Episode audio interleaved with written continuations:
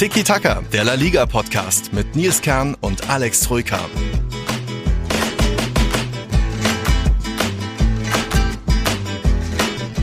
Hola todos! Es gibt einen neuen Tabellenführer in der Liga dank der Patzer von Atletico und Real Madrid, fast auch vom FC Barcelona. Es gab mal wieder einen Aufreger bei Celta. Dazu zwei kuriose Stories aus Mallorca und Sevilla. Also ihr merkt schon, da gibt's heute viel auf die Ohren, aber nicht nur das. Heute gibt's auch mal Musik auf die Ohren. Mehr dazu später. Ihr dürft gespannt sein. Wobei ich glaube, der Spieltag allein war für Alex schon Musik, wenn ihr hier sieht, wie Barca da gewonnen hat. So ein bisschen verkehrte Welt vielleicht nach dem Klassiko. Ein bisschen bisschen Genugtuung vielleicht für dich, oder? Starke Überleitung, Musik oh. in meinen Ohren. Was für eine Anmoderation, sensationell. Ja gut, die Tabelle, die Katalanen sind ganz oben, ne? Man sollte meinen, wunderschön, aber mhm. sind die, die falschen. falschen. Katalanen quasi. Ja, nicht die falschen, aber aus ja. Barca Sicht natürlich die ungewohnten kleinen mhm. Katalanen da ganz oben. Aber ja, später Nachspielzeit Sieg, Duselsieg für Barca, gleichzeitig unerwarteter Patzer für Real Madrid. Mhm. Also aus katalanischer Sicht ein sehr, sehr ja, schwungvoller Spieltag, ja.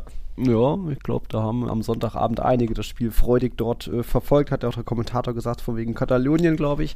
Werden gerade noch mal ein paar Vino extra bestellt. Ja, also da haben wir heute schon mal einiges an Gesprächsstoff und eben auch das Thema Musik, denn wir haben einen neuen Patreon, also wir haben drei neue Patreons, da müssen wir natürlich den Timo Poli begrüßen, hat noch nicht geschrieben, von welchem Club er Fan ist. Äh, es gibt auch noch den Patrick SFC, also klar, er ist Fan von SFC ist. Alex? Sevilla Football Club ja, natürlich, ja, logisch. Genau. Ja. Aber starke Sache. Also erstmal Bienvenido, willkommen. Wir finden es ja immer cool, wenn dann nicht nur die üblichen mhm. Barca- und Real-Fans sich uns anschließen, sondern wirklich, wenn wir mal Fans von anderen Vereinen begrüßen oh. können bei uns in der Runde. Also sehr, sehr coole Sache. Mhm. Freue mich ja immer, wenn da generell ne, die, die spanischen Vereine supportet werden, mhm. wenn es da ein vielfältiges, buntes Bild gibt. Also coole genau. Sache. Bienvenido. Atleti Valencia haben wir einiges dabei bei uns. Und jetzt eben aber auch noch einen neuen Madridista. Das ist in dem Fall Flo Richter. Und der schreibt erstmal uns, ähm, ich möchte euch erstmal muchas gracias sagen, vor allem für eure riesige Leidenschaft und Hingabe, La Liga zu begleiten. Es ist immer extrem informativ und höchst unterhaltsam von euch zu hören und zu lesen. Macht bitte noch Ewigkeiten weiter. So, oh, Ewigkeiten, ja, mal schauen. Wir sind ja jetzt in der, ich weiß gar nicht, vierten, fünften Saison. Also eben erst die, die 200er Folgemarke durchbrochen. Das ist jetzt Folge 201. Und dieser Flo, der kann auch noch was anderes, also der supportet uns nicht nur, der ist auch ein Musiker, sage ich mal, den könnt ihr auch auf Spotify finden. Flo Richter heißt er dort, hat dort ein Album mit, das heißt Power Couch. Und der hat uns einen Song geschickt, den lasse ich am Ende der Folge äh, mal abspielen, der ist sogar richtig gut. Also das sind zwei Minuten, könnt ihr euch am Ende der Folge anhören. Ich sag noch nicht mehr, worum es da geht. Das äh, machen wir am Ende nochmal der Folge, aber da schon mal Danke an Flo. Da kann sich Alex dann auch drauf freuen. Du hast ihn jetzt auch noch nicht gehört. Also da, das hören wir uns dann an. Und nicht, dass der uns gewidmet ist. Kommen wir davor? Nein, nein, nein, nein, ich kenne den Song nicht. selber nicht. Also nee, von nee, daher, ich bin genauso überrascht, perplex wie ihr. Es geht um einen La Liga-Spieler, das äh, oh, sei schon mal so spannend. verraten. Ja, spannend. das ist spannend. Also lohnt sich dran zu bleiben bis zum Schluss. genau, da haben wir jetzt heute einen ganz guten Cliffhanger oder wie sagt man, um dran zu bleiben. Und ansonsten gibt es auch noch ein bisschen Input vom Max heute, der hat uns was über Atletico geschickt. Ich glaube, wir schaffen es vielleicht auch mal die Frage vom Simon endlich mal mit reinzunehmen, aber wir fangen mal mehr oder weniger locker an vielleicht mit dem Freitagsspiel. Das war Atletico und Atletico haben wir ja die letzten Wochen oft gelobt und äh, fast schon gepreist, von wegen, oh, die können da doch bei der Meisterschaft Wörtchen mitreden und äh, es hat geklickt mit der Mannschaft und offensiv. Jo, das war jetzt gegen Las Palmas irgendwie nicht so viel Fußball. Also da ist man mal wieder in gefühlt alte Muster zurückgefallen. Ähm, Las Palmas hat jetzt auch nicht ein Riesenspiel abgemacht, aber dass die unangenehm sind, speziell zu Hause, das weiß man ja. Und dann irgendwie hat der Atletico eben, wie gesagt, lange wenig Gefahr ausgestrahlt. Hat Las Palmas irgendwann doppelt getroffen. Ich glaube, bis zur 80. Minute hat diese Führung zwar nur gehalten. Am Ende dann wurde, noch, wurde es noch mal ein bisschen wild. Morata hat erst getroffen, dann noch die Latte getroffen auch noch. Also da war noch ein bisschen Spannung mit drin, aber es bleibt bei einem überraschenden Heimsieg für Las Palmas und für äh, bei einer ersten überraschenden Niederlage, nee, war die zweite Niederlage von Atletico. Also hast du, glaube ich, auch nicht so auf den Zettel gehabt, oder? Nee, überhaupt nicht, weil es ja so dermaßen gut lief für Atletico. Aber das sieht man mal, wenn man sie zu sehr lobt, ja, das bekommt ihn scheinbar immer nicht. Wenn sie dann plötzlich in den Favoritenstatus gehoben werden, auch von uns natürlich, auch in der öffentlichen Wahrnehmung irgendwie, ja. ne, dann bekommt ihn das nicht und dann macht Cholo scheinbar Cholo-Dinge. Nee, nee, wir müssen müssen wieder geerdet werden, wir müssen der Underdog mhm. bleiben, also mal wieder schwaches Auswärtsspiel bei einem kleinen Verein, zack, verlieren. Ne? Also es ist schon, ist schon komisch. Nee, also diese diese Nichtleistung, zumindest mhm. gefühlt 80 Minuten lang, die kam schon sehr, sehr überraschend. Wir wollen jetzt natürlich ähm, Las Palmas keinesfalls schlecht reden, die haben das natürlich gut gemacht, aber da muss so viel mehr Fußball von Athletik kommen, also dass man wirklich, mhm. Das war wirklich wieder eines dieser Auswärtsspiele, die sie ab und zu einfach drin haben, wo sie nicht ins Spiel finden, wo, wo nichts zusammengeht offensiv, ne? wo sie, ja, ja irgendwie, ich würde fast schon sagen, blutleer ist jetzt natürlich hart, das Wort ja. zu benutzen, aber irgendwie, ne, wo einfach was fehlt. Mhm. Und kurioserweise passend zu den Top-Teams, die ja auch immer wieder generell, also auch Barca und Real, schwache Auswärtsspiele haben und trotzdem dann spät irgendwie gewinnen. Letztes Jahr, äh, letzte Woche, ne, der Klassiko, diese Woche Barca, reden wir später drüber, hätten sie auch Atletico in diesem Spiel beinahe durch ein, zwei Aktionen hinten raus doch noch was retten können. Mhm die Morata-Szene, die kann natürlich auch drin sein. Ne? Jo, Zwei Zentimeter jo. weiter runterschießen und dann holen sie da auch noch einen Punkt. Ja. Also da sieht man mal, selbst 80 Minuten schwach spielen, gilt für Barca, Real und auch Atletico und trotzdem kannst du immer wieder aus wenig sehr, sehr viel machen, mhm. nur da war halt dann die Latte im Weg und unterm Strich dann durchaus eine verdiente Niederlage nach einfach ja, ja. zu wenig Fußball. Ja, also hätte fast noch irgendwie was gegeben. Zeigt mal wieder in La Liga. Kann man auch mal mit irgendwie 80 Minuten oder 90 sogar im Wasserfall mit wenig Fußball irgendwie noch durchkommen. Für unseren Patron Max war es auch eine absolut unerwartete Niederlage, aber er erkennt da langsam so ein Muster, wenn es darum geht, Atletico hat das wichtigere Spiel demnächst erst vor sich, dass man vielleicht dann diese Generalprobe eher etwas lockerer aufnimmt. Ich lasse mal die Aufnahme von Max abspielen, sind so zwei Minütchen. Hola, meine Lieben. Also die Pleite in Las Palmas für uns war jetzt eher unerwartet. Ich hätte mir eher so ein klassisches altes Chulismo 0-0 vorstellen können, aber gut, dass wir für die Leute, die wetten, in den letzten, im letzten Jahr, Dreivierteljahr immerhin zwar über, also mindestens drei Tore pro Spiel irgendwie schaffen, egal ob für uns, wie beim 0-3 in Valencia oder Freitag oder zuletzt, ist ja immer so, dass mindestens drei Tore fallen. Ja, war blöd. Und am Ende hatte man auch wieder Pech mit Aluminium. Aber irgendwie hat man auch das Gefühl, wenn die zwei großen Spiele gegen äh, euch beide, also Barca und Real anstehen oder wenn die Champions League vor der Tür ist, spielt Atletico irgendwie immer so einen oder zwei Gänge irgendwie runter, als wenn sie sich irgendwie schon darauf vorbereiten oder schonen oder so. Ja, das kannst du dir halt gegen ein Las Palmas, was gut drauf ist, auch wenn es ein Aufsteiger ist, halt nicht erlauben. Weil Koke wurde schon und Griesmann um die 60. runtergenommen, wo du schon das Gefühl hattest, Cholo hat sich schon mit der Niederlage irgendwie abgefunden. Ähm, ja, gut. Wie gesagt, in der Champions League gegen Celtic muss man gewinnen, weil man noch zu Hause gegen Lazio ran muss und bei Feyenoord. Also das kann auch richtig eng werden, wenn man morgen nicht gewinnt, aber ich bin da mal guter Dinge gut, dass Real gestern gepatzt hat, weil so haben sie sich quasi nur einen Punkt auf uns Vorsprung erarbeitet. Das heißt, wenn wir das Nachholspiel gewinnen und irgendwie der Rest bis Weihnachten auch weg, halbwegs gut läuft und ihr beide ein paar Punkte noch liegen lässt, dann könnte man da bis auf einen oder sogar vor euch äh, doch noch stehen vor Weihnachten. Ich war da schon eher so klassisch pessimistisch nach Freitag, weil ich eigentlich dachte, die Chance lässt sich real nicht nehmen. Barca ja, auf den letzten Drücker gewonnen im Topspiel des Tages. Ja, könnten noch ganz wichtige plus zwei Punkte sein, statt ein Unentschieden. Aber dass da auch nicht alles so glanzvoll läuft, das ja, stimmt mich irgendwie doch optimistisch, dass vielleicht die Chance besteht, dass man 2021 vielleicht irgendwie zumindest sich die Chance bewahrt, das zu wiederholen, weil dieses klassische Atletico lässt Punkte liegen, Real nutzt es dann nicht aus. Das war halt das letzte Mal in der letzten Meisterschaftssaison so. Oder dass Barca auch oft Punkte liegen lassen hat oder dann, wenn überhaupt, auf den letzten Drücker gewinnt. Lassen wir uns überraschen.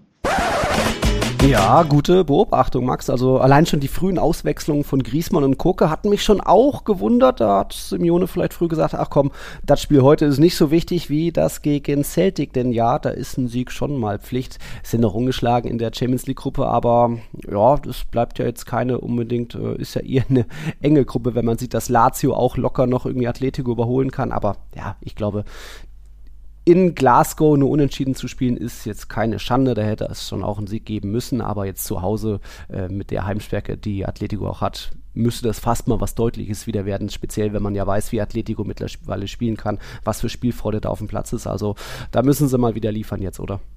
Ja, sollte man meinen, ne? Aber ja, ja gegen Feyenoord war der Heimsieg zum Beispiel auch ziemlich unverdient, ziemlich glücklich.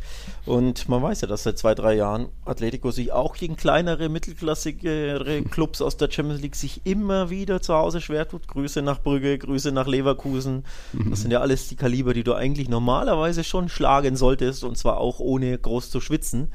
Und da haben sie teilweise ja wirklich sich blamiert. Von daher will ich da nicht den Fehler machen und jetzt Celtic da zu unterschätzen. Mhm. Atletico hat enorme Probleme in Glasgow. Stichwort äh, Griesmann-Auswechslung war ich auch überrascht. Den, den mhm. wechselt er normalerweise ja nie aus. Also wirklich nie. Das ist ja sein, sein Talisman schlechthin. Ja. Und dann läuft da nichts auf Las Palmas zusammen und du wechselst aber deinen besten Spieler in der Saison zumindest mit Morata aus, mit mhm. deinem Offensivstar. Dreh- und Angelpunkt, das war schon überraschend und da gehe ich dann mit dass man irgendwie auch das Gefühl hatte, ja, Las Palmas offenbar doch nicht ganz so wichtig, bisschen mehr Schonung mhm. mit bisschen mehr Fokus dann auf dieses Heimspiel gegen Celtic. Ja, und das hat sich dann ähm, gerecht natürlich für Atletico. Aber ja, jetzt gegen Celtic, da muss auch einfach, und wenn es ein 2 zu 0, ein standardmäßiges ist, da musst du jetzt einfach mal gewinnen. In der Tabelle sieht es mhm. ja nicht so schlecht aus. Ne? Sie haben zwar erst ein Spiel gewonnen, aber sind ja trotzdem Zweiter mit fünf Punkten. Und wenn du mhm. das jetzt gewinnst, ähm, und gleichzeitig hoffst du, dass die anderen sich vielleicht die Punkte gegenseitig nehmen oder Feyenoord das Ding gewinnt bei Lazio. Mhm. Dann sieht es ja schon gut aus. Also ja, sie müssen jetzt einfach liefern und dieser, das Palmas Ausrutscher sollte nur ein Ausrutscher bleiben. Ja, da schauen wir mal, okay. Mit Atletico hat, äh, war jetzt auch ein bisschen ein kurioser Spieltag, denn unter der Woche gab es ja Copa del Rey. Alle 16 Erstligisten sind weitergekommen, das teils auch souverän. Getafe hat sogar einen 12-0 Auswärtssiegrekord in der Copa erstellt. Aber eben die vier Supercopa-Teams, Atletico, Real Madrid, Barca und auch Osasuna, waren nicht im Einsatz, weil ja erst Supercopa äh, dafür die Spiele da sind im Januar. Und trotz, und alle vier Teams haben sich nicht unbedingt mit Ruhm bekleckert. Da sind wir jetzt beim nächsten Team. Das ist in dem Fall Osasuna. Girona. Also die haben auch nicht gewonnen, die haben sogar auch verloren gegen den FC Girona. Ist keine Schande und eigentlich hat Osasuna sogar ein okayes Spiel gemacht. Denn Girona hat mal wieder bewiesen, da sind wir jetzt beim nächsten Spiel, dass sie auch diese engen, schwierigen Spiele können. Das haben sie letztens schon gegen Celta gezeigt. In der Copa gab es mal nicht auch einen sehr späten 2-1-Sieg und jetzt gegen Osasuna war Girona sogar zweimal in Rückstand geraten. Also da eher Lob an Osasuna und trotzdem gewinnt am Ende Girona. Warum? Weil sie eine brutale Effizienz haben. Die hatten vier Schüsse aufs Tor, alle vier gegen rein und das ist irgendwie diese Mischung, die die Girona ausmacht zwischen guten Fußball, den es mal zu sehen gibt, aber dann eben auch mal Effizienz effizient sein oder auch mal dreckig gewinnen, wie eben letztens dieses 1-0 gegen Celta, was du eigentlich auch 0-1 verlieren müsstest wegen der Schiri-Sache. Ähm, das ist, war so gesehen beeindruckt. Also Osasuna, wie gesagt, nicht schlecht gespielt, aber eben auch typisch. Die, die Supercopa-Teams alle eine freie Woche gehabt und trotzdem ähm, haben fast alle gepatzt, außer Barca, aber das ist nochmal eine andere Geschichte. Ja, Osasuna verliert und Girona dann wieder auf Platz 1 geklettert. Ja, weiter. Krass. Ab, absolut bemerkenswert, absolut krass. Und ich weiß gar nicht, was, was krasser ist, dass sie Erster sind dass sie 10 von 12 Spiele gewonnen haben oder dass sie die meisten Tore geschossen haben in der Liga. Mhm. Das ist ja auch absolut bemerkenswert. Mehr Tore als Real Madrid, Barca mhm. und Atletico, von denen man ja weiß, dass sie im Kalenderjahr 2023, glaube ich, die meisten Tore und die meisten Punkte sogar genau. ähm, gemacht haben in der Liga, wenn ich mich nicht täusche. Mhm. Also das ist schon wirklich bemerkenswert. Da siehst du mal, man kann auch mal drauf losstürmen. Und dann gibt es halt mal hier ein 4-2, da ein 3-2, da ein 3-1, da ein 5-2. Also wirklich stimmungsvoller Fußball, draufgängerischer Fußball, voller Selbstbewusstsein und wenn du einen Lauf hast, dann läuft es halt auch bei dir. Also Girona ist absolut bemerkenswert, ja. wie die ja, La Liga aufmischen. Äh, muss man mhm. ein ganz, ganz großes Lob aussprechen. Ich hatte, glaube ich, unentschieden geht bei Osasuna es ja auch mhm. heimstark, unbequem, dann gehen Jupp. die in Führung. Da hätte ich dann wirklich nicht gedacht, dass Girona das nochmal drehen kann. Also wirklich Chapeau an den neuen mhm ehrlicherweise verdienten Tabellenführer der Ligas.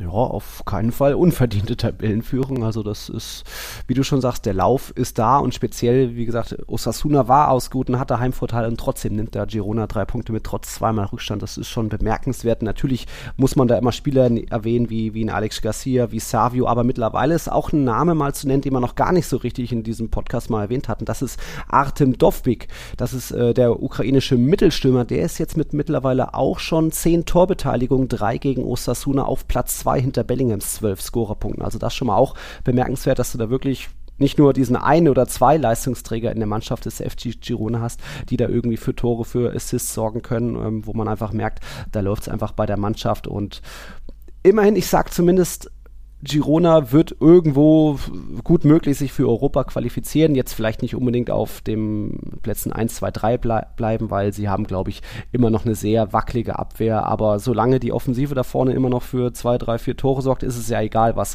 Gazaniga, Eric Garcia, Blind und Co. da hinten äh, sich leisten und patzen. Die sind ja auch immer mal für ein Fehlerchen gut. Aber das so zumindest, um den Leuten, falls jetzt Fragen kommen, oh, könnte Girona bei der Meisterschaft ein Wörtchen mitreden.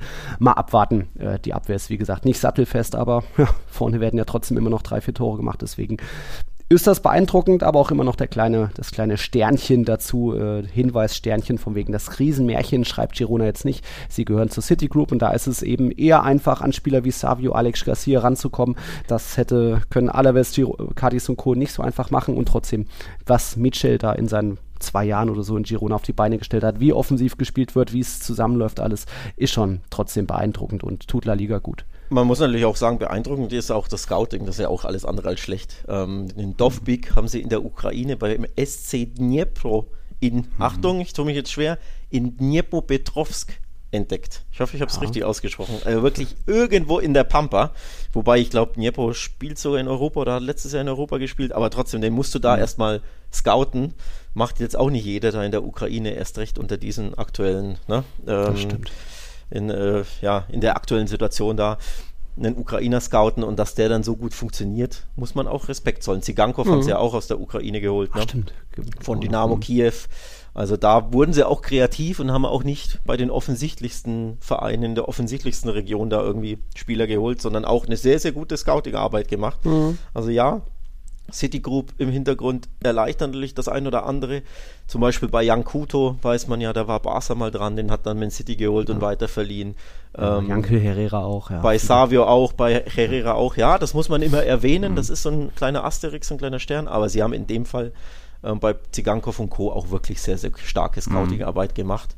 Von daher, ja, haben wir weiter im Blick, Girona. Ich bin gespannt. Irgendwann, mhm. ich tippe ja irgendwie gefühlt jedes Mal gegen sie, weil ich mir denke, jetzt muss es doch mal, ja. jetzt kann es doch nicht schon wieder einen Sieg geben, ne? Und trotzdem, und trotzdem gewinnen sie weiter. Ja, sowas. Ich hatte auch 1-1 getippt und naja, Girona äh, sorgt weiter für Furore. Furore, dafür sorgen zwar andere Teams weiter nicht. Die gehören jetzt zum unteren Tabellendrittel. Wir sind beim kleinen Krisengipfel zwischen Celta und Sevilla. Ja, das ist, da ist, da, da kam es zu einem 1-1. Ähm, gehen wir damit, sagen wir dazu, dass das in Ordnung geht, das Ding. Erstmal, äh, früher hat ja da schon, glaube ich, Jago Aspas den Freistoß in den Strafraum gebracht, wo dann Starfield das 1-0 gemacht hat.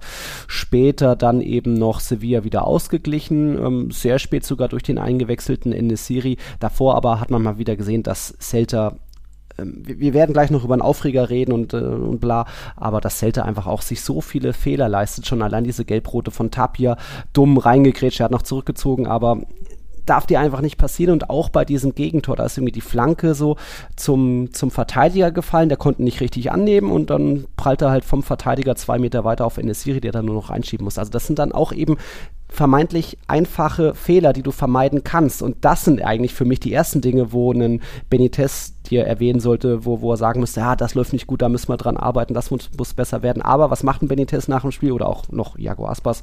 Das Schiedsrichterthema fast macht er weiter auf. Das war gegen Girona zurecht, da hätten sie das 1-0, ihr Führungstreffer hätte zählen müssen und wer weiß, ob dann danach Girona nochmal zurückkommt. Jo, und jetzt war es, ich glaube, es war dann die 96. Minute, ne? Ähm, Flanke von außen in den Strafraum. Jesus Navas ist am Gegenspieler dran und dann kommt es zu einem Ziehen. Also Navas Verteidiger zieht dann den Celta-Angreifer so ein bisschen an der Hand runter und es gibt erst elf Meter, zeigt der Schiedsrichter an. Der War schaltet sich, schaltet sich ein. Entscheidung dann, nee, doch kein Elfmeter, weil das Ziehen vielleicht doch nicht so stark war und ich ah, tue mich da schon schwer zu sagen, was ich entschieden hätte. Aber es ist halt nicht dieses typische, das Trikot ist drei Meter gespannt, sondern es, und der Kontakt war jetzt auch nicht am Arm, sondern so ein bisschen Händchen halten mäßig und Navas ist gefallen. Äh, hättest du den gegeben oder wie, wie hast du das gesehen? Also in Realgeschwindigkeit hätte ich ihn nicht gepfiffen, muss mhm. ich sagen. Ähm, da war es mir zu wenig. Die Flanke geht ja auch über den Stürmer hinweg. Das Ja. heißt, er kommt gar nicht an den Ball. Und natürlich, die kabbeln sich so ein bisschen. Und er ist, ähm, Navas ist ein bisschen in seinem Arm dran. Also er hat den Arm schon, glaube ich, in der Ja. Hand und klammert irgendwie seinen Arm. Aber es war in Realgeschwindigkeit für mich nicht dieses klare zu Boden ziehen oder reißen oder, oder festhalten zu erkennen, dass ich es in Realgeschwindigkeit gepfiffen hätte. Also ich hätte da nicht gepfiffen. In der Wiederholung, und das ist jetzt eigentlich das, ähm, ja, das Bittere aus Celtas Sicht, in, in der Wiederholung sieht es ja eigentlich schlimmer aus in Realgeschwindigkeit, fand ich, weil du da dieses, in Super Slow-Mo ist ja immer alles dramatisiert. Und da siehst du ja wirklich, wie er seinen Arm umklammert. Jetzt geht der Ball natürlich trotzdem über ihn hinweg. Er hätte, wäre trotzdem nicht an den Ball gekommen. Er, kannst natürlich sagen, ja, er kann nicht hochspringen, wenn er festgehalten wird. Okay, lasse ich irgendwo gelten. Aber es ist wirklich eine Grau, ein Graubereich, eine Gra- Gra- Gray Area Szene. Das kannst du so auslegen, kannst du so auslegen. Ich hätte es in Realgeschwindigkeit schon nicht gepfiffen, dann hätte ich es auch ehrlich gesagt nicht, nicht umgedreht, aber er hat es ja in Realgeschwindigkeit gepfiffen, ging an den Monitor und hat dann umgedreht, die Szene, und hat dann gesagt, ja, das ist, ich habe mich offenbar so falsch entschieden, das ist doch weniger als das, was ich gesehen habe. Und das finde ich dann schon bemerkenswert. Muss ich ehrlich sagen. Also, weil die Bilder sch- ja schon ein bisschen dramatischer aussehen, als sie vielleicht in echt waren, dass du dann sagst, ja, okay, eigentlich ist es nicht genug, damit ich meinen Call overturne. Und dann verstehe ich Zelda schon. Wie gesagt, in Realgeschwindigkeit hätte ich schon gar nicht gepfiffen und dann, ja, glaube ich, haben wir auch nicht diese Aufregung. Aber wenn das dann pfeift, dass er es dann noch zurücknimmt, wenn du ja in der Wiederholung siehst, wie er den Arm in der Hand hält, der, der Navas, boah, schon hart. Also ich kann irgendwo Celta verstehen, auch wenn ich nicht unbedingt sage, das muss unbedingt Elfmeter sein. Aber dass die sich natürlich ein bisschen beschissen fühlen, ist Ja. irgendwo verständlich. Speziell nach eben dem Girona-Spiel. Deswegen ist da auch dann mal vielleicht Kritik angebracht oder dann gerechtfertigt gegen Schiedsrichterteam, was auch immer. Aber das ist halt irgendwie die einzige Sache, was Benitez so von sich gibt. Und jetzt hat er dann auch irgendwie von, von physischen Gesetzen geredet und Kraft und was aufeinanderprallt. Ich, ich habe es gar nicht verstanden. Er ist, wie ich kritisiere Benitez ja gerne mal, dass er eben nicht immer die pure Selbstreflexion ist, sondern eben gerne die Fehler woanders sucht und das eben nicht bei seiner Mannschaft. Wie gesagt, Tapia hat den Fehler gemacht, der Verteidiger hat den Fehler gemacht den Schieds, den Elfmeter kann man geben, muss man aber auch nicht zwingend und trotzdem war das das ganz große Thema. Ich glaube, es gab auch noch den Aufreger oder dann nach dem Spiel hat auch noch Jago Aspas noch was gesagt. Ich glaube, den Wahrbildschirm sogar umgeworfen. Da gibt es so ein Video, auch wenn wir nicht klar wussten, ist das wirklich der Wahrbildschirm, der sah so ein bisschen klein aus, aber auch Aspas hat ja noch ein bisschen gegen den Schiedsrichter geschossen. Also in Vigo hat man gerade das Problem, die kniffligen Entscheidungen werden nicht für dich entschieden, aber du machst es dir auch nicht unbedingt einfacher, weil du gerade nur nur Schiris auf dem, auf dem Schirm hast und nicht unbedingt, dass du in deiner Mannschaft vielleicht auch zu viele Fehler machst. Das, ja, absolut. Ähm, Das stimmt schon. Also sie machen, das ist auch der Hauptgrund und deswegen verteidige ich Benitez hier eigentlich auch ge gefühlt Woche für Woche. Der Hauptgrund, warum sie da unten drin sind, weil sie ihre Chancen oft nicht nutzen, weil sie auch Pech hatten, ne? gegen Atletico in Unterzahl auch bitter, gutes Spiel gemacht, Latte getroffen, gegen Barca das Spiel bitter verloren, gegen Real zu Hause auch ein bisschen unglücklich verloren, ein spätes Bellingham-Tor, gutes Spiel gemacht und jetzt eben, ganz ehrlich, wenn Tapia nicht gelb-rot sieht, gewinnen sie dieses Spiel. Weil von, Cel äh, von Sevilla Ja. wieder nichts kam. Ein typisches Sevilla-Auswärtsspiel, wo einfach nichts zusammengeht.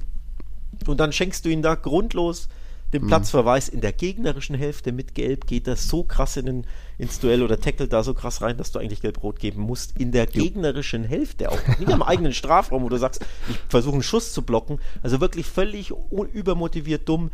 Und dann der Mingessa-Fehler, das war der Verteidiger Ach, der Ex-Barca-Boy war's, Mingessa, der da nicht bereit ist für die Flanke, um Ja. die einfach nur irgendwo hin zu, zu kloppen, einfach nicht wach ist in der Situation, fällt ihm das Ding vor den Fuß und er weiß nicht, was er machen soll. Also ja, individuelle Fehler mit Unglück, Spielunglück und natürlich Referee-Unglück sind Mhm. die Hauptgründe, warum sie da unten drin stehen. Deswegen würde ich Benitez auch weiterhin nicht entlassen. Aber gleichzeitig, ja, sind sie A, irgendwo auch ein bisschen selbst schuld. Ähm, und ein Nachwort zu Aspas, weil ich das auch wieder bemerkenswert finde, weil das kennt man in der Bundesliga trotzdem nicht, dass man das so harte, harsche, krasse Worte gegenüber Schiedsrichterteam etc. Ähm, immer öffentlich auch wählt. Und Aspas hat sich im Interview danach hingestellt und äh, gesagt, ich zitiere, ähm, es gibt bei Celta eine Hilflosigkeit, wenn man Woche für Woche beraubt wird. ähm, einige wollen, dass wir in die zweite Liga absteigen. Also, impotencia viendo que te roban semana tras semana. Also, sie, sie bestehlen dich, sie ist ja natürlich die Schiedsrichter offenbar, Ja. Woche für Woche. Und ähm, irgendjemand will, dass wir in die zweite Liga absteigen. Also, die höheren Mächte, die die Schiedsrichterverschwörung, all das deutet er an. Also schon unfassbar harte Worte und natürlich dann, dass er den Wahrbildschirm umhaut. Klar, das ist dem Frust geschuldet, aber ganz ehrlich, normalerweise sollte da eine Sperre folgen, wenn ich ehrlich bin. Also ich bin jetzt mhm. nämlich kein Fan, Leute unbedingt wegen solcher Dinge zu sperren, aber in der Bundesliga ist das ja unvorstellbar, ne? dass du den ja. Schiedsrichter da Vorwürfe machst, dass du den Wahrbildschirm umschmeißt. Ähm, normalerweise Mhm. Andere werden dafür gesperrt, sage ich mal. Ich weiß nicht, ob es Aspas da auch noch treffen kann, ob beim Schiedsrichterbericht äh, ja. vermerkt wurde, aber das ist schon harter Tobak. Ne? Gute Frage, ja. Ich habe da jetzt noch nichts mitbekommen, aber an sich ist das schon ein bisschen zu drüber an Kritik und Zeichen und ja, was, was, was hast du da dann noch für eine Vorbildfunktion, wenn du da jetzt die Bildschirme umwerfen kannst und so weiter. Ähm, du hast gesagt, Sevilla war eigentlich nicht so drin. Ich meine, es im zweiten Durchgang ging schon ein bisschen mehr Bewegung nach vorne, weil eben auch ähm, da wieder Kritik an Benitez eben wieder Angsthasenfußball von Celta gezeigt wurde. Also sie haben ihre Führung gemacht und danach eben nicht mehr. Die haben, wollten dann, natürlich bist du dann irgendwo verzweifelt und bist unten drin und denkst, jetzt haben wir mal ein Tor gemacht, wir haben noch keinen Heimsieg, das halten wir, daran, daran halten wir jetzt fest. Also natürlich musst du irgendwo auch ein bisschen verteidigen, aber es war mir dann eben auch zu wenig. So hast du Sevilla selbst stark gemacht. Die hatten noch ein paar Joker auf der Bank. Enesiri kam, hat direkt getroffen. Also das auch da wieder, du hast ein bisschen auf Sevilla selbst stark gemacht und so ging das Unentschieden dann in Ordnung. Aber schau mal ein bisschen auf Sevilla, die sind jetzt weiter dort unten drin, Platz 15. Für Diego Alonso war es jetzt das vierte, ich sag mal, wichtige Spiel. Ich klammer damit jetzt das, den 3-0-Sieg gegen Quintana aus, äh, sondern von, von diesen vier Spielen in Champions League und Liga haben sie keins gewonnen.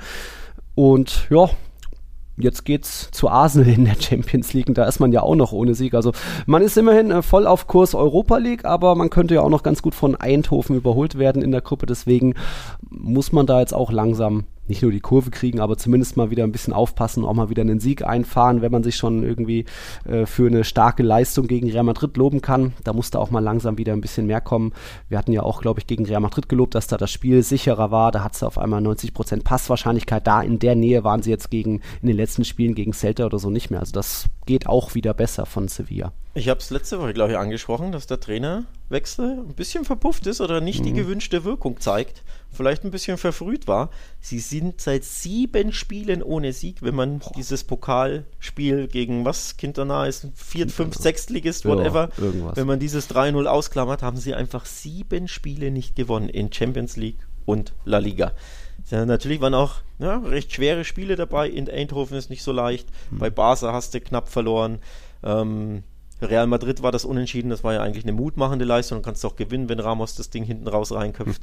Aber sieben Spiele, kein Sieg, ne? Und dazwischen mhm. war der Trainerwechsel. Das hat nicht ganz so gefruchtet. Und jetzt bei Arsenal, ganz ehrlich, ich habe es im anderen Podcast, den ich aufnahme, äh, nehme, Talk und Tipps heißt der, wo ich ja immer so vorschauen oder auf Spiele gucke und die bespreche und so Tipps abgebe. Ich glaube, bei Arsenal gibt es richtig auf die Mütze. Also würde mich nicht wundern, wenn sie nicht mhm. nur A verlieren, sondern wirklich auch eine kleine Klatsche kassieren, irgendwie eine klare, eine klare Niederlage. Dann könnten ja. sie sogar letzter werden ja. äh, in der Champions League, wenn, ähm, wenn Eindhoven gewinnt. Und dann sieht es wirklich ein bisschen düster aus und dann mhm. kannst du dich fragen, ja, warum haben wir eigentlich den Trainer entlassen, ne? Also von daher, ja. nochmal, die Auftritte sind auch gegen Cardis, war es ja wieder teilweise blutleer, ja, kam zurück, aber mhm. war 0-1 hinten jetzt bei Celta Vigo. Das sind einfach Abstiegskandidaten, ging wieder nichts zusammen, konnten irgendwie wieder einen Punkt retten. Also das ist auch gegen Mannschaften, wo mehr drin ist. Ja. Ähm, zu wenig, wenn man ehrlich ist. Ich glaube, gegen, gegen Rayo waren sie zu Hause ja auch. Da war aber, glaube ich, Mendilibar noch an, äh, auf der Bank. Mhm. Ne? Waren sie auch 0-2 hinten gelegen, kamen zurück. Also ja, da ist Moral in der Mannschaft und Wille, aber es ist auch zu wenig über Wochen jetzt. Ne? Es ist zu wenig, ja. Und dann schreibt der FC Sevilla auch noch abseits des Platzes nicht unbedingt äh, positive, schöne, äh, sorgt da nicht für Schlagzeilen. Da sind wir jetzt bei den zwei kuriosen Stories, die ich angeteasert habe aus La Liga. Für die erste kuriose Story hat der FC Sevilla nach dem Spiel in Vigo gesorgt. Da ist man zum Flughafen gefahren und dann hatte das eigene Flugzeug technische Probleme. Hm, konnte nicht abheben, das ist blöd. Was macht man dann? Ja, man kapert mal eben eine andere Maschine, wo gerade 80 Passagiere einsteigen wollten. Also es gab dann äh, die Airline Air Nostrum hat dann mehr oder weniger sich selbst angeboten und gesagt, guck mal, wir haben hier ein Flugzeug nach Madrid, da sollen zwar gleich 80 Leute einsteigen, aber wir sagen denen mal, es gibt gerade eine Verspätung, sie können noch nicht einsteigen. Also stehen die Leute am Gate, auf einmal sehen sie, hier, hier marschieren gerade die 40 Leute vom FC Sevilla vorbei. Aha, wo wollen die hin? In unser Flugzeug. Kurz danach, oh, so, der Flug wurde gestrichen, tut uns leid Und dann ist das Flugzeug abgehoben mit den 40 Spielern vom FC Sevilla, äh, was eigentlich geplant war für 80 Leute nach Madrid. Das ist schon mal eine krasse Sache. Natürlich hat Enostrum danach direkt bekannt gegeben, äh, dass es wie, wie war es, eine, eine volle Rückerstattung geben wird. Aber das ist ja wohl auch das Mindeste und selbstverständlich, dass die Leute nicht noch auf den Kosten für ihren Flieger bleiben. Die mussten dann mit einem Bus, glaube ich, mit Bussen alle nach Madrid fahren, was jetzt auch nicht unbedingt eine kurze Strecke ist von Vigo nach Madrid. Also schon eine ziemliche Sauerei, würde ich mal sagen, und zeigt mal wieder, wie wichtig manchmal der Fußball ist. Oder wie gesagt, 80 Passagiere mussten dann auf den Bus umsteigen, aber die 40 Fußballer konnten schön weiterflagen und Sevilla hat so gesehen nicht nur einen Punkt aus Vigo mitgenommen, sondern irgendwie auch noch ein Flugzeug geklaut. Unglaublich unglaublich schön formuliert. Ja, das ist, das ist eine unfassbare Frechheit. Siehst mal, wie privilegiert Fußballer, mhm. Fußballvereine sind, auch privilegiert behandelt werden. Ne? Und ja. ja, der normale Mensch, die normalen ja. Personen, völlig scheißegal. Ja, ob ihr da zu zur Familie könnt oder zu wichtigen Arbeitsterminen oder was auch immer oder in Urlaub, keine Ahnung, ja. uns völlig wurscht, die Fußballer haben Vorrang. Absolutes, äh, absolute mhm. Sauerei. Und vor allem der, das, der Flug geht ja nicht mal nach Sevilla nach Hause, sondern nach Madrid. Also ja die kommen ja nicht mal wirklich dahin, wo sie hinwollen. Ja. Das, das, weiß ich jetzt nicht, ob der Flieger dann nicht doch irgendwie noch weiter geflogen ist, aber ja geplant ja, war. Sind sie umge, umgeswitcht umge mhm. in, in, Madrid ne, und dann den nächsten Flug genommen. Also das ist, ist, eine absolute Frechheit, absoluter Skandal. Mhm. Was willst du da noch zu sagen? Ne? Das ja. Fußballbusiness, meine Fresse. Ey. War mir zumindest wichtig, liebe Zuhörer, Zuhörerinnen, dass ihr davon auch hört. Dafür ist ja Tiki Taka da. Und Tiki Taka, wir haben noch eine bisschen kuriose Story. Ich würde es nicht als Sauerei bezeichnen, aber jetzt sind wir bei Mallorca. Mallorca hat am Wochenende eine verdiente 0-2-Niederlage gegen Betis kassiert. Da nur kurz darüber, dass es bei Betis immer besser läuft. Isco ist in Topform. Nabil Fekir ist zurück. Ähm, darum soll es jetzt hier nicht gehen. Es geht eigentlich ums nächste Spiel von Mallorca. Das wäre am nächsten Sonntag gewesen. Mallorca gegen Cadiz. Und jetzt am vergangenen Samstag, also acht Tage vor dem Spiel, da hieß es auf einmal, oh, La Liga will das Spiel verschieben. Warum? Weil es einen Spieler gibt, der daran nicht teilnehmen kann, aufgrund der, eines Nachholspiels der FIFA oder aufgrund eines nachgeholten Länderspiels. Dabei geht es um das Länderspiel Kosovo-Israel. Das sollte jetzt im Oktober stattfinden. Wir wissen ja, warum das verschoben werden musste und ähm, soll dann eben jetzt am 12.11. über die Bühne gehen. Also eigentlich parallel zum Spiel Mallorca gegen Cadiz. Es gibt aber nur einen Spieler bei beiden Mannschaften, die für dieses Länderspiel äh, berufen werden. Das ist Vedat Murici. Wir wissen alle, wie wichtig der für Mallorca ist, aber deswegen hat La Liga da eben am Samstag bekannt gegeben, oh, sie wollen das Spiel verschieben und heute Montagmorgen kam auch dann die Bestätigung vom Verband RFEF, dass das Spiel tatsächlich verschoben wird. Und ich weiß nicht, was ich davon halten soll, denn ja, Murici ist wichtig, aber es ist auch nur ein Spieler und natürlich ist auch irgendwo liegt der Fehler schon mal ganz am Anfang bei der FIFA, dass sie das Spiel dahin legen und wieder in den, in den Rhythmus einer, einer Liga eingreifen. So hat es auch La Liga selbst ein bisschen formuliert, wie damals 2021 mit den längeren Länderspielpausen in Südamerika, wo auch einmal die FIFA gesagt hat, ach, wir machen die Spiele jetzt da noch, hängen noch eins dran.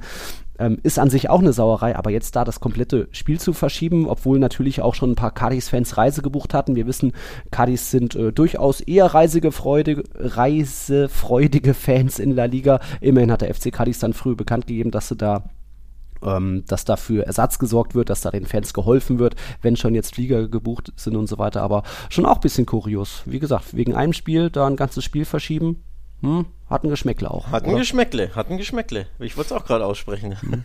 das ist schon, boah, überlege mal, wie viele, also es gibt ja, ja, was, 22 bis 25 Nationalspieler auf jeder Seite. Oder lass es 16, 16 bis 20 sein, ja. Und wie viele hm. Mannschaften sind betroffen, lassen die dann, verschieben die alle ihre, mhm. ihre Spiele oder was? Weil ne, in Israel gibt es ja auch Nationalspieler und Mannschaften, Clubmannschaften, die ja. die Spieler benötigen und im Kosovo auch und was weiß ich, in welchen Ligen auch. Also das ist schon ein bisschen ein Geschmäckle. Ja, ist natürlich mhm. unglücklich für Mallorca, aber mein Gott, so ist es halt, wenn du Nationalmannschaftsabstellung hast und da ist halt ein Nachholspiel, dann mhm. finde ich schon, aber passt auch wieder zu La Liga, ne? Dieses kurzfristige Verschieben von Spielen eine ja. Woche vorher, weil warum auch immer, manchmal weiß man es ja gar nicht, ach ja, wir wollen da doch mal, das ist für mhm. Journalisten eigentlich eine absolute Frechheit, für Fans eine Frechheit, für yep. jeden, der da irgendwie arbeiten muss, ne? Ähm, das ist einfach typisch La Liga und undurchsichtig und ja, nicht fair auch, um ehrlich zu sein. Mhm. Was willst du machen? Lief natürlich gut für Mallorca und okay, wenn es natürlich für Cadiz kein Problem ist, wenn die sagen, ja, können wir schon machen, ist uns wurscht. Mhm. Bin mir jetzt, jetzt nicht sicher, ob die zustimmen, weil die sind ja eigentlich froh, wenn der Topstürmer vom Gegner ja. ähm, nicht genau. dabei ist. Aber das hat definitiv ein Geschmäckler, ja. Jupp, irgendwie schon. Also das wollte ich euch auch nur mitteilen da mal. Ansonsten glaube ich, gab es jetzt hier nichts mehr. Wie gesagt, auch La Liga hat da die FIFA kritisiert und bla. Aber ich bin dann auch gespannt, wie es dann zum Beispiel mit äh, Afrika Cup sein wird. Der wird ja dann wann im Januar oder so sein, weil da hast du ja auch in vielen Vereinen, wo dann einfach mal ein paar Spieler fehlen werden, ob das dann auch heißt, ah ja, hier fehlen zwei Spieler, da müssen wir das Spiel verschieben. Also das ist ein bisschen, bin ich gespannt, wie, was das für Folgen haben könnte, was wie jetzt generell die beiden Vereine reagieren, ist ja noch ganz frisch. Okay, dann haben wir die beiden mehr oder weniger kuriosen, dubiosen Stories. Dann können wir jetzt mal langsam zu zum, war es das Topspiel am Wochenende Real Sociedad gegen Barca? Ja, weil das war ein Aufeinandertreffen von zwei Champions League Teams und natürlich waren alle gespannt auf die Reaktion des FC Barcelona, speziell nach den Gündogan-Aussagen. Boah, darüber kann man jetzt diskutieren, wie gut die Reaktion ausgefallen ist, aber ich glaube, Gündogan hat ja die Vorlage dann noch gegeben zum, zum entscheidenden 1-0. Und ja, am Ende gewinnt man das irgendwie 1-0, keiner weiß wie. Man kann zumindest sagen, Real Sociedad ist selbst schuld, haben die vielen Chancen nicht genutzt und Barca hat dann eben die Coolness, die Ruhe am Ende noch zuzustechen mit einem Spieler, der am wachsten ist und das ist Araujo in dem Fall. Von dem her, Chapeau zu so einem Sieg. Ja, aber viel unverdienter geht es ehrlich gesagt ja kaum. Ne? Also äh, klar war jetzt in der zweiten Halbzeit war es ein bisschen besser, aber in der mhm. ersten Halbzeit fand ja Barca teilweise ja wirklich nicht statt. Mit vielleicht zwei Ausnahmen, ne? zwei guten Szenen gefühlt, aber mehr war ja gar nicht. Also allein wie furios Real Sociedad losgelegt hat, die müssen ja in den ersten zehn Minuten eigentlich drei Tore schießen. Ne? Ja. du musst ja nach, ich weiß gar nicht, was war, nach zwei und 20 Sekunden oder so kann es halt wirklich schon 1-0 stehen und dann nach mhm. vier Minuten kann es erst recht 1-0 stehen und glaube ich, dann hatten sie ja nochmal irgendwie eine richtig gute Chance. Also Testegen war da früh wach und ja. die Abwehr war schläfrig generell und war auch sehr, sehr tief gestanden. Also Barca war generell ja überhaupt nicht im Spiel. Ein bisschen Mini-Parallelen zum Klassiko, wo Real Madrid so, so, mhm. ja, schläfrig, apathisch wirkte in der ersten Halbzeit, ne? Gar nicht richtig drin. Und hier war es auch ähnlich, aber hier war Real Sociedad einfach noch mal viel besser, fand ich, als Barca im Klassiker. Also die sind ja wirklich, die haben losgelegt wie die Feuerwehr, die haben sich so dermaßen die Führung verdient gehabt, aber nee, die wollte einfach nicht fallen. Also klar bist du irgendwo auch ein bisschen selber schuld, wenn du deine, deine ganzen Chancen nicht ummünzt in Tore und da mal triffst. Mhm. Aber das war vom Barca so dermaßen dürftig. Also ich weiß nicht, ob ich jetzt überreagiere, aber wirklich eines der schwächsten Spiele unter Xavi, würde ich jetzt sogar sagen. Über die 90 Minuten gesehen. Und das mhm. kann man ja deswegen sagen, weil sie das Tor ja nicht mal in der 90. schossen, sondern in der 90 plus 3 oder wann. Ja. Also wirklich 90 Minuten fand ich von A bis Z eine sehr, sehr schwache Leistung. Und das geht ja nicht nur dabei los, dass du sagst, ja, ich habe viele Chancen oder so.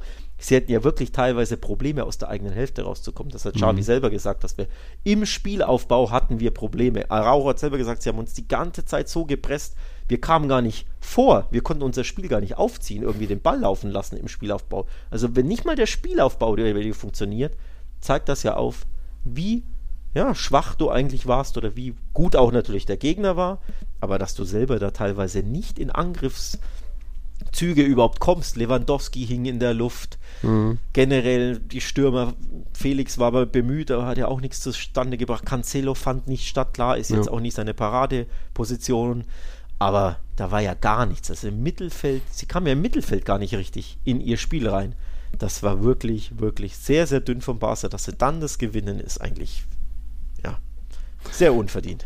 Das ist Fußball, ne? Das Glück, was euch im Klassiko gefehlt hat, hattet ihr jetzt und dafür hat es, war es bei Real komplett aufgebraucht, das Glück. Aber ja, ähm, du hattest, glaube ich, 1-1 getippt. Ich hatte schon auf Barca-Sieg getippt, weil ich eben auf diese Topspielschwäche von Real Sociedad gegangen bin, wo man einfach oft sieht in diesen, in diesen Duellen von La Real oder auch dem Athletic Club oder auch mal Sevilla gegen Barca, gegen Real, dass du dann oft ein gutes Spiel machen, aber dann eben vorne viel zu unpräzise sind, eher überdrehen, zu übermotiviert sind, so dann doch noch Fehler kommen und Real und Barca haben eben diese Ruhe, diese Coolness, dann doch noch irgendwie in der Schlussphase doch noch da zu sein. Also es gab ja auch noch Petri hatte ja dann noch Gavi bei ihm, das war ja auch noch schon eine hundertprozentige Chance, der ja. hätte auch schon reingehen können. Und dann eben noch eine andere Top-Chance. Bellingham ja. macht die Chance, da sind wir uns, glaube ich, einig. Also das ist auch ein schwacher Abschluss von, ja. von Gavi. Das sind ja. genau die Szenen, wenn du Bellingham mhm. da steht, steht es 1-0, dann sagst du typisch real.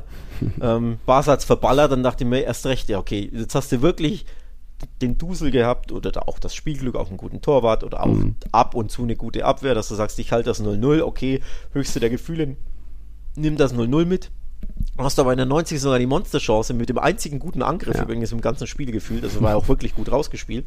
Verballerst sie, denkst dir auch, boah, real, der Bellingham hätte den gemacht, aber dann, dass du dann nochmal die Chance kriegst, ist dann schon auch bemerkenswert. Also das muss man dann auch loben, dass sie in der 90. und in der 93. dann zwei Riesenchancen sich auch erarbeiten. Mhm. Nach zuvor 90 schwachen Minuten muss man natürlich auch loben, hat auch mit Mentalität und mit Glaube an dich selbst zu tun und auch irgendwo mit, dass du noch was im Tank hast, wohingegen der Gegner da hinten raus dann auch platt war.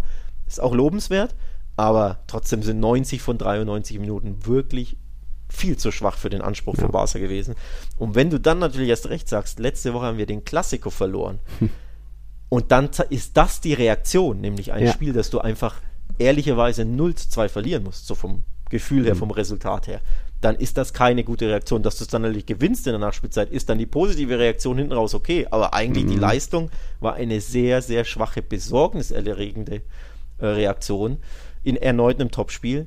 Also, mhm. ich bin schon sehr, sehr unzufrieden, muss ich ehrlich sagen. Ich kann mich so richtig gar nicht über den Sieg freuen. Klar, in dem Moment jubelst du natürlich, aber ja. das ist schon besorgniserregend, dass du das eine Topspiel hinten raus unnötig verlierst und das Spiel aus der Hand gibst, weil du passiv bist und in dieses nächste Spiel gar nicht richtig reinkommst.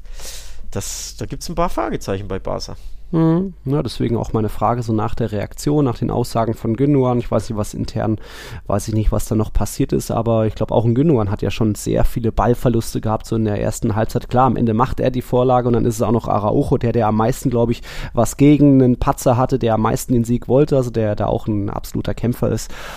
Aber ja, mir ist, hat da schon auch einiges gefehlt von Reaktionen, von wegen, dass da irgendwie die Mannschaft es jetzt erst recht zeigen will und dann irgendwie dagegen hält, weil sie eben so in die erste, in die eigene Hälfte eingeschnürt wurde.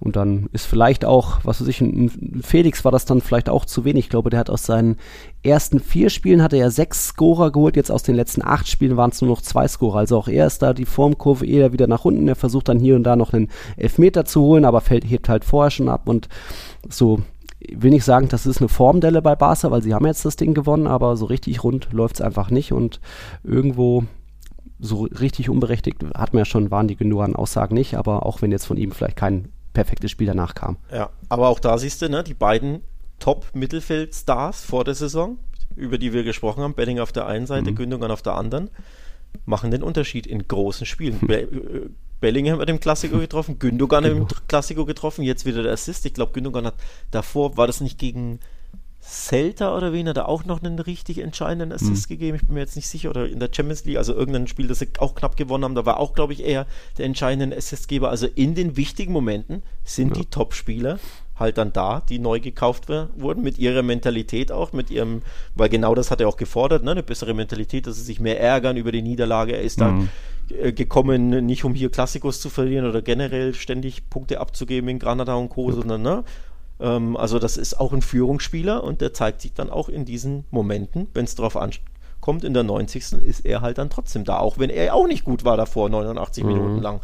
Aber das ist ein ja, ein Ausrufezeichen von deinem Führungsspieler, wie man sich das wünscht. Kurzes Wort noch zu Real Sociedad, dass sie sich nicht belohnt haben. Kann man vielleicht auch damit erklären, dass die keinen richtigen Mittelstürmer haben. Ne? Sörlot war letzte Saison mhm. eine gute Runde gespielt, ging jetzt zu Villarreal. Ich weiß nicht, ob sie da geknausert haben, Real Sociedad, ob sie die Ablöse mhm. nicht zahlen wollten, die gefordert wurde von Leipzig. Mhm. Auf jeden Fall hat er schon sechs Tore geschossen. Ist gar nicht so schlecht unterwegs ja. bei Villarreal. Und bei Real Sociedad hast du wieder gesehen, und das war Immer wieder ist das der Fall. So gut sie drin sind, den Killer vorne drin haben sie nicht. Sie spielen mit mhm. Sabal, der kein echter Mittelstürmer ist. Sie spielen mit Kubo, der teilweise ne, so eine hängende zweite Spitze gibt, der viel wuselt, mhm. der eine tolle Saison spielt, aber der eben auch kein Mittelstürmer ist, kein echter. Und der fehlt ihnen dann in manchen ja. Spielen. Das hast du auch gegen Inter in der Champions League gesehen, wo sie ein tolles Spiel gemacht haben, das zweite Tor nicht machen konnten. Ähnliche Topleistung gegen den Barca. Wieder nicht eiskalt vom Tor. Auch da spätes Gegentor kassiert, nur 1 zu 1. Also ich glaube, da, da fehlt ihnen noch was Real Sociedad, um da wirklich ein Top, Top, Top-Team auch in der Liga ja. zu sein. Ein Killer vorne drin, der die Dinger macht. Ja, theoretisch hätten sie einen Sadik oder Carlos Fernandes, aber ich glaube, das Spiel ist schon auch viel ausgelegt, äh, die Außen zu schicken im Strafraum. Euer Sabal Kubo, der hat ja auch schon seine fünf Tore, aber ja, könnte, so, so ein Sirlot hätte denen da bestimmt noch ganz gut getan aktuell. Und so haben ja, sie kann, jetzt nach, kann ja auch Hosselu sein, ne? Den gab es ja auch Ja. für günstig seit Jahren. Mhm. Den hättest du ja auch mal holen können, der macht ja halt auch entscheidende Tore. Also da, ich wollte nur sagen, so toll sie spielen, ein Killer vorne drin, fehlt ihnen halt und ja. Real Sociedad fehlt aber auch ein bisschen noch die Coolness hinten raus, denn das gegen Barca war jetzt schon das vierte Ligaspiel, wo sie nach der 89. Minute noch ein entscheidendes Gegentor kassiert haben. Also das war gegen Barca jetzt der Fall, auch gegen Atletico erinnern sich manche und auch gegen Celta und Rayo haben sie erst spät den Sieg doch noch aus der Hand gegeben, so jetzt auch schon dann irgendwie sechs Punkte verloren. Also da eine junge Mannschaft muss da eben auch noch ein bisschen cooler vielleicht werden gegen Ende raus oder sich ein bisschen die Kräfte vielleicht einteilen, dass du eben am Ende auch noch ein paar Körner drin hast in deinem Akku.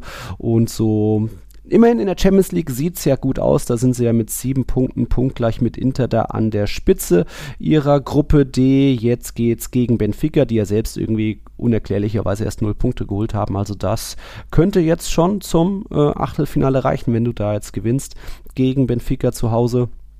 Aber da sind sie ja da voll auf Kurs. Ich glaube, das kann man bei Barca auch sagen. Da kann man fast schon gratulieren. Wenn ihr jetzt gegen Schachtjör gewinnt, habt ihr zwölf Punkte, dann seid ihr nicht mehr aus dem Achtelfinale rauszukicken. Dann habt ihr fast schon äh, den Gruppensieg, wenn Porto gegen Antwerpen patzen sollte. Aber gut, äh, Porto wird ja bestimmt mehr als mindestens einen Punkt holen. Wie sind deine? Du, du, du fährst hin, oder? Äh, weiß ich noch nicht, weiß ich noch nicht. Habe ich noch Hm. nicht äh, entschieden. Ich könnte, glaube ich, kurzfristig für einen 80er, also 80 Euro, Hauptrüde oder Gegentribüne.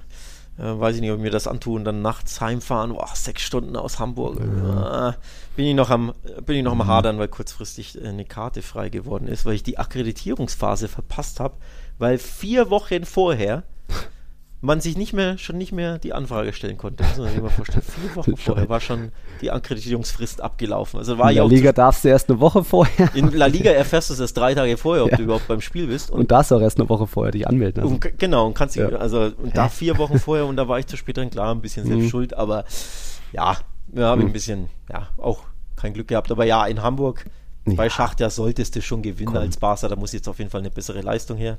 Das zum einen und bei Real Sociedad gegen Benfica, wenn die da Mhm. gewinnen, sind die voll auf Kurs. Auf Kurs sind sie in der Liga übrigens nicht. Ich gucke jetzt hier nochmal auf die Mhm. Tabelle. Zehn Punkte Rückstand schon auf Real Madrid nach zwölf Spielen ist schon heftig. Nicht, dass jetzt. Real der Gradmesser ist, aber einfach nur Mhm. diesen Punkteabstand finde ich dann schon bemerkenswert. Und sechs Punkte sind es auf Rang 4 schon auf Atletico, ne? Mhm. Das ist schon, schon ein bisschen. Also nur fünf Siege aus zwölf. Wir loben hier gefühlt jede Woche Real Sociedad. Das ist auch zu Recht, werden sie auch gelobt. Aber Mhm. irgendwie so richtig, ja, regelmäßig gewinnen können sie in der Liga nicht. Acht Spiele, nee, sieben, sieben von zwölf nicht gewonnen. Das ist auch ein bisschen, bisschen Ja. zu wenig. Also da muss mal eine kleine Serie gestartet werden. Hashtag Doppelbelastung, Hashtag Neuner fehlt, ja. Kann man hier und da ein paar Gründe finden. Hast du denn noch was zu Barca oder La Real? Sonst gehen wir rüber zu Real Madrid. Da gab es ja dann auch eine Überraschung. Also es gab zwei Spieltage an diesem Wochenende, glaube ich, wo bei unseren Tiki-Taka-Tipps keiner das hatte. Das war natürlich äh, Las Palmas gegen Atletico. Da hatte keiner auf Las Palmas Sieg getippt. Ich glaube auch gar keiner mal hier auf Unentschieden oder so. Nee, und wenn ich hier gucke bei Real Madrid gegen Rayo, da sehe ich auch kein Unentschieden, was einer getippt hatte. Also oder, oder, oder gar Rayo-Sieg oder so, sondern alle waren da sicher von ausgegangen, das wird eine deutliche Sache. Und klar, von den letzten elf Heimspielen hatte Real eigentlich alle gewonnen und das teilweise deutlich. So ging es eigentlich nur darum, an diesem, in diesem Spiel lockeres Spielchen, früh für eine Entscheidung sorgen, früh für klare Verhältnisse sorgen, damit dann mal äh, Brahim längere Einsatzzeit bekommt, auch mal Ada Güler vielleicht das Debüt, der war erstmals im Kader, Nico Pass, der Wunderknabe aus der Jugend, der hat auch noch nicht gespielt bei den Profis, also das hätte, hätte man da mal für Platz schaffen können. Und natürlich hätte Valverde früh in der fünften Minute diese hundertprozentige Chance gemacht, dann gewinnt Real Madrid am Ende und vermutlich sogar dann auch deutlich, aber so hast du irgendwie den Gegner wieder stark gemacht, aufgebaut und ich sag, ähm, oder Ancelotti hat gesagt nach dem Spiel, dass es ein gutes Spiel war. Ich lese mal vor. Ein gutes Spiel mit einer guten Einstellung, viel Energie und vielen herausgespielten Chancen. Uns fehlt ein wenig die Präzision. Und genau da stimme ich nicht mit. Also klar hat die Präzision gefehlt und du hattest ein XG von 2,3, bla. Aber das waren für mich von diesen 22 Abschlüssen, da waren nur zwei, drei wirklich gefährliche dabei. Dieser Valverde hundertprozentige, ähm, ich glaube der Joselu-Abschluss, den Dimitrevski noch gut pariert war dabei und dann noch diese Flanke von Modric auf Vinicius, den Vinicius machen muss. Und ansonsten war das viel zu wenig. Ich, meine Ansage ist, Rayo hat Real genau da gehabt, wo sie Real haben wollten, bis hierhin und nicht weiter. Und Real hatte viel Ballbesitz, viele Chancen, aber das war alles viel zu ungefährlich. Natürlich fehlt vorne im Strafraum dann die Präzision von den paar Abschlüssen, aber Äh, für mich war das zu wenig von Real, deswegen geht das Unentschieden nicht in Ordnung, weil trotzdem hätte Real Sieg verdient gehabt, aber das war mir auch von der Einstellung her zu zu lasch lange bei dem Vinicius. Auch manche hatten so, haben so ausgestrahlt, dieses, okay, die Chance ist nichts geworden, aber wir kriegen ja noch eine. Dann halt beim nächsten Mal. Das war mir alles ein bisschen zu wenig Ärger auf dem Platz, außer vielleicht bei dem Bellingham oder Cavachal. Von dem her bin ich da nicht so happy gewesen mit diesem Spiel, aber das überrascht jetzt, glaube ich, keinen. Ja, gehe ich mit. Ähm, habe vieles ähnlich gesehen tatsächlich. Mhm. Ähm, also man muss natürlich auch sagen, die Hosselu-Chance, die ist ja in 90 von 100 Fällen drin. Das ist ja eine Sensationsparade von Dimitrevski. Ist ja wirklich ein Monster-Safe. Man muss mhm. auch loben, der, der, der, ist eigentlich fast immer drin, dieser Ball. Also da, ja. da verzweifelst du als Stürmer viel mehr, kannst du ja nicht richtig machen. Top-Parade. Ne? Manchmal mhm. halten die Torhüter halt auch herausragend. Aber mhm. grundsätzlich, ja, hätte ich auch gedacht, dass da hinten raus mehr mehr Feuer kommt von Real Madrid, das also mhm. in, in, in Torchancen und Toraktionen umgemünzt und weniger in äh, Zweikämpfen sich aufreiben oder in ja. äh, Scharmützeln mit dem Gegner. Also was Rüdiger da macht, ist völlig over the top. Muss auch einfach gelb sehen. Ne? Mit, hat er ja. Wie, hat er? Sicher? Ja. Für, für Jetzt Gelbsperre gegen Valencia. Achso, okay, dann habe ich es im, hab mhm. im, Stream nicht, nicht gesehen. Ich hatte es nämlich nur am, am iPad ja. laufen. Ähm, Vinicius, dass er sich da immer wieder, übrigens seit Wochen, auch im Klassiko, immer ja. wieder in Scharmützeln aufreibt und den Fokus für sein genau. Spiel verliert. Also wirklich, der lässt sich so aus dem Rhythmus bringen, dass er nur noch am Lamentieren ist, am Maulen, mhm. am Schnauzen, am mit dem Gegner irgendwas diskutieren, mit dem Schiedsrichter beschweren, da wieder zu Boden mhm. gehen, da wieder die, die Fans aufpushen, was ja dann positiv ist, aber ein bisschen mehr Fußballkollege ja. würde dir eher genau. helfen genau. und deiner Mannschaft und das hat er jetzt viel zu wenig gemacht. Also der hat auch eine ganz, ganz schwache Form und das hilft dir dann auch nicht, ständig immer, du verlierst ja den Fokus für dein Fußballspiel, wenn du immer maulst und zeterst und da einen Foul mhm. willst und da zum Schiedsrichter gehst ein anderer Schiedsrichter, ganz ehrlich, vor allem in einer anderen Liga, stellt ihn da vom Platz. Der hat schon gelb und geht dann immer wieder hin und mault irgendwie. Dimitrevski war ja auch ein absoluter Schauspieler mhm. bei der einen Szene, ne, wo er sich da zu Boden schmeißt. Lächerlich. Naja, natürlich lächerlich, ja. aber auch da, dass du wieder hingehst und ja. auf ihn einredest und dich so überbeugst und die sonst welche Schimpfwörter, ja. so ein Schauspieler und so. Ich verstehe es in der Sache, mhm. aber lass es doch bleiben und konzentriere dich auf deinen Fußball. Er muss das, es langsam lernen. Dass ne? das und das ist dann nicht zu, zuträglich für deine mhm. Mannschaft, für dein eigenes Spiel, für das Spiel ja. deiner Mannschaft. Du verlierst den Fokus. Da war mir auch generell, ne? Mhm. Muss man sich auch an die eigene Nase packen. Von daher, ja, du kannst es eigentlich gewinnen, aber so völlig unverdient war das 0-0 auch nicht. Und Rayo war trotzdem ja nicht schlecht im Spiel, hatten zwar keine Riesenchancen so richtig, mhm. aber fußballerisch weiß man ja, die verstecken sich nie, die wollen den Ball, die lassen den Ball laufen, auch im Bernabeu mutig. Also irgendwo geht das 0-0 oh. dann doch auch ein bisschen in Ordnung, wobei Real das selbst schuld ist. Ja, also ähm, Rayo hat ein gutes Spiel gemacht, waren jetzt aber auch nicht gigantisch gut. Also wie gesagt, die hatten gesagt, Vinicius, du kannst hier außen dribbeln. Er hatte zehn erfolgreiche Dribblings, aber kam halt nicht in diese gefährlichen Zonen und dann eben, wie du schon sagst, öfter mal abgelenkt gewesen mit anderen Sachen. Und wenn er 100% auf dem Platz ist und voll fokussiert, dann macht er vielleicht auch die Flanke von Modric und bringt sie rein. Hat er am Ende auch noch ein Tor gemacht, aber da stand Roslu im Abseits. Also schon irgendwie wildes Spiel, das, wo eben auch das Thema Einstellung mir nicht geschmeckt hat. Und das sieht man auch nach dem Spiel, gab es mal wieder keine keine Spielerinterviews ähm, eben nach dem Spiel. Ich war ja schon beim Klassiko, da gab es keine Mixzone, was wohl Real Madrids Wunsch war, dass die Spieler aktuell nur zu Real Madrid TV gehen und zu den Social Media Kanälen von Real Madrid. Also nur dann die die einfachen Fragen bekommen und da jetzt eben gar kein Spieler sich gestellt hat nach dem Spiel. Das stößt mir schon auch sehr sauer auf. Ist da kein gutes Zeichen, wenn man irgendwie, ich will jetzt nicht sagen, die Pressefreiheit einschränkt, aber wenn man einfach sagt, ach nee, heute, heute kommt mal kein Spieler zu, zu der zu schreibenden Zunft. Also kein gutes Zeichen, dass man da auch dann nicht diese, den Schneid hat zu sagen, ah, war scheiße von uns, wir haben, uns hat heute was und was, was auch immer die Einstellung gefehlt oder wir haben das und das gemacht, äh, dass dann auch nicht so möchte gern Kapitäne wie ein Valverde dann auch hingeht und, und was sagt, aber vielleicht ist es auch einfach vom Club vorgeschrieben, heute geht keiner hin, heute darf keiner was was sagen. Also trotzdem kein gutes Zeichen bisschen, viele wundern sich, was mit Bellingham ist. Der wurde ja in der 20. Minute behandelt, hat sich die linke Schulter ausgerenkt und damit dann auch noch durchgespielt, immer mal wieder so einen Arm bewegt. Da ist jetzt noch nicht sicher, ob er gegen Braga äh, am Mittwoch spielen wird. Ich schätze mal, er wird bestimmt geschont, weil das, glaube ich, schon auch noch ein, zwei Tage ein bisschen wehtun kann und es gibt ja keinen Bedarf, dass du den Bellingham da jetzt einen Einsatz erzwingen musst. Zumal theoretisch wäre ja Alternativen auf der Bank da, aber weder Brahim noch Güler wurden zum Warmmachen geschickt gegen, gegen Rayo, dass jetzt ein Güler nicht unbedingt gleich das Kamp sein Debüt haben muss, weil schwieriges Spiel zu riskant, da einen Fehler zu machen, aber ein Brahim muss sich doch zumindest aufwärmen und dann irgendwie eine Option darstellen, aber Ancelotti da auch nur dreimal gewechselt. Kein gutes Zeichen gegen Brahim, wenn der, wie gesagt, sich nicht mal warm machen darf, äh, denn du hast, du bist im Bernabeu 0 gegen Rayo Schlussphase, dann bring ihn doch. Das verstehe ich überhaupt nicht, aber da dürfte dann zumindest Brahim mal gegen Bra Braga mal von Beginn an vielleicht für Bellingham ja, ran. Gehe ich von aus. Ja. Äh, tatsächlich macht absolut Sinn, Bellingham da jetzt zu schonen, auch wenn er erst recht, wenn er angeschlagen ist und dass Brahim da kommt. Mhm. Ähm, in dem nächsten Spiel und vielleicht Güler, äh, endlich sein Debüt feiert, denn auf den freue ich mich persönlich als neutraler mhm. Fußballfan schon, den einfach mal zu sehen, nachdem der sehen, ja. ne, mit so viel Hype gekauft wurde und der arme Kerl ist ständig verletzt, also der ja. hat es auch irgendwo mal verdient und wenn er dann hinten raus mal eine Viertelstunde bekommt, mhm. aber das, äh, ja, das hätte er wirklich mal verdient. Also ja, Braga ist, glaube ich, sollte man nicht unterschätzen, hat ja das Hinspiel gezeigt, ne? dass die auch Fußball mhm. spielen können, aber zu Hause in Bernabeu solltest ja. du auch den einen oder anderen mal äh, einsetzen können aus der zweiten Garde und dann trotzdem gewinnst du vielleicht am Ende ja, 2-1 ja. oder ich glaube sogar ein Unentschieden wäre ja halbwegs verschmerzbar, weil genau. die Tabelle so klar aussieht. Also das sollte keine großen Probleme machen. Mm, ja, da schauen wir mal, was das am Mittwoch gibt. Ähm, ansonsten war jetzt sonst nicht mehr viel. Dann haben wir doch noch vielleicht Platz für die Frage vom Simon Muckli. Der hat uns schon vor einer Weile mal geschrieben. Ähm, da geht es über eine Doku. Er schreibt uns, ich wollte euch kurz auf die neue Beckham-Dokumentation auf Netflix aufmerksam machen. Die ist aus meiner Sicht absolut empfehlenswert, nicht nur für Real und United-Fans. Sie zeigt in, äh, was, Interesse, interessante Mechanismen im Fußball auf und gibt Einblicke hinter die Kulissen.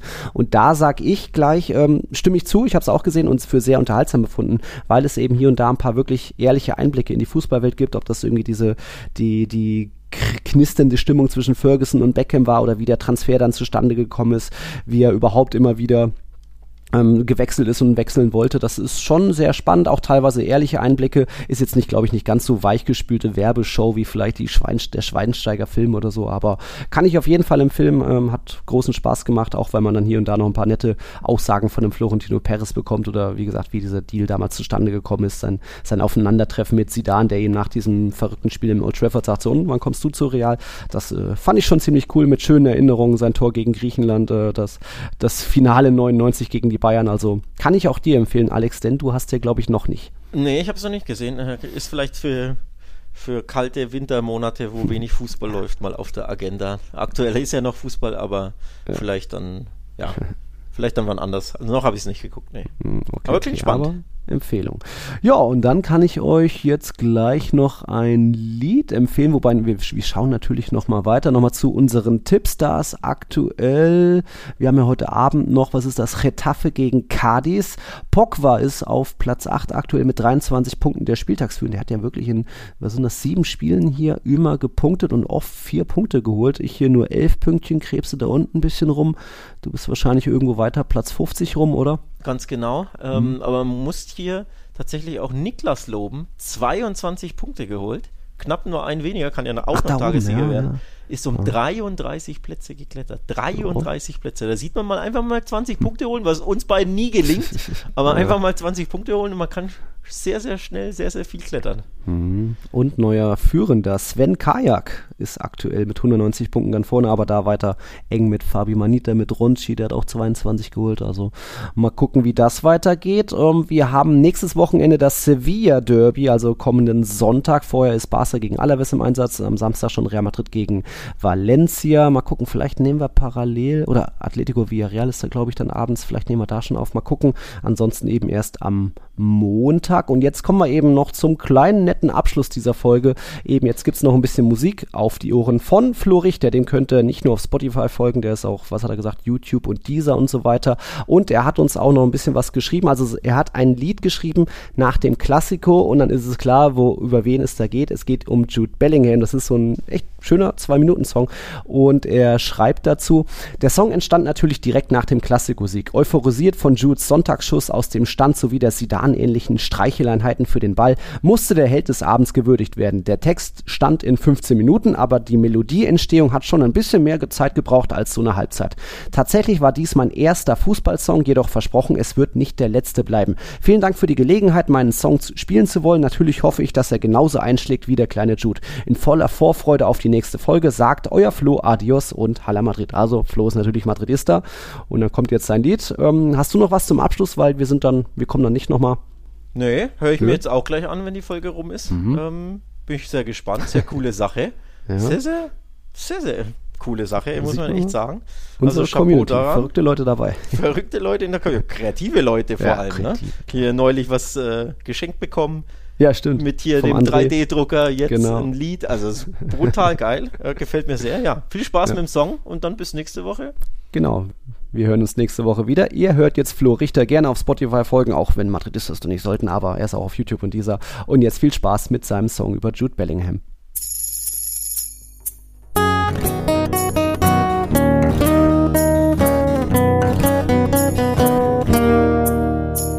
Die Rückennummer von Sidan Nummer 5. Unser Traumstartmann, Tiefenläufe und der Lauf hält an. Du stürmst wild wie ein Orkan. Wir sind die Fans von Jude Bellingham, hey Jude Madrid. Wir sind verzaubert von deiner Magie, Golden Boy a la Madrid. Jude Bellingham, Jude Bellingham, Madrid a la Madrid. Jude Bellingham, Jude Bellingham, Madrid a la Madrid.